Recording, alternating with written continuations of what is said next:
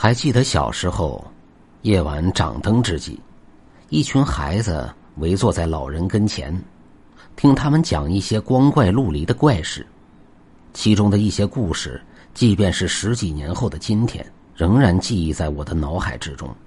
说是在古时候，有这么一个姓涂的官员，为官一任，祸害一方，仗着自己是一地的县令，为非作歹，无恶不作。涂县令家资殷厚，就连这县令的官儿也是其花钱买上的。平日里，涂县令在自己的地盘上欺男霸女，手下的衙役也是狐假虎威，做尽了坏事。话说，在那一日，涂县令看中了某村的一个有夫之妇，在明知对方已有三月身孕的情况下，仍然抢入府中进行了凌辱。那妇人悲痛欲绝。披头散发的从县令府中跑出来，周围的民众看到此等情景，除了惋惜之外，也不敢言语，怕惹祸上身。妇人看着周围冷漠的目光，回想着刚才那羞辱的场景，摸着肚子里的孩子，嘶声尖叫：“若孩子转世投胎，但求杀了那涂县令和这满村的百姓，纵然我化成厉鬼。”也在所不惜。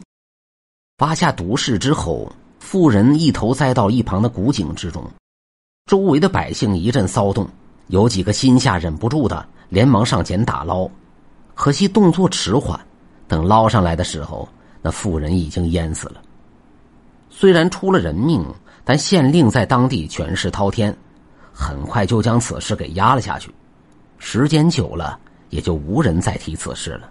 不久之后，涂县令的三姨太怀孕生子，涂县令自然是百般宠爱，而那婴儿却甚是出奇。出生的时候不哭也不闹，脸若冰霜，之后眼睛能睁开时，竟然带着些煞气。喜得贵子的涂县令一开始还很开心，可渐渐发现这孩子满身的煞气，心中不喜，渐渐就对这孩子疏远了。甚至在其长大之后，动辄打骂，仿佛不是亲生的一般。孩子在打骂声中长大，十几岁的时候已经身材魁梧，宛如凶神恶煞一般。平日里，孩子不喜欢读书识字，就喜欢舞枪弄棒，甚至偷偷去铁匠铺打造了一柄大斧子，甚是害人。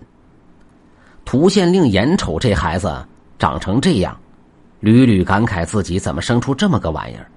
对孩子没辙，就把怒火迁移到了三姨太身上。三姨太在涂县令的折磨之下郁郁而终。母亲的死让那孩子对涂县令心生怨恨。终于在一次挨训之中，孩子彻底爆发，手持大斧在府中大开杀戒。涂县令全府上下一个没剩，全部倒在了那孩子的府下。在犯下如此滔天罪孽之后，那孩子改名更姓，逃出了县城。不久之后，凭借一身武勇，成为附近山贼的小头目。两年之后，他亲手宰掉了大头领，自立山头，成了当地最大的山大王。这位无人约束的山大王之后更是无法无天，杀人成性。在一次冲突中，他杀回了自己从小生长的那个县城。站在一口枯井旁边，看着那些畏己如虎的百姓，山大王没来由的心生怨念。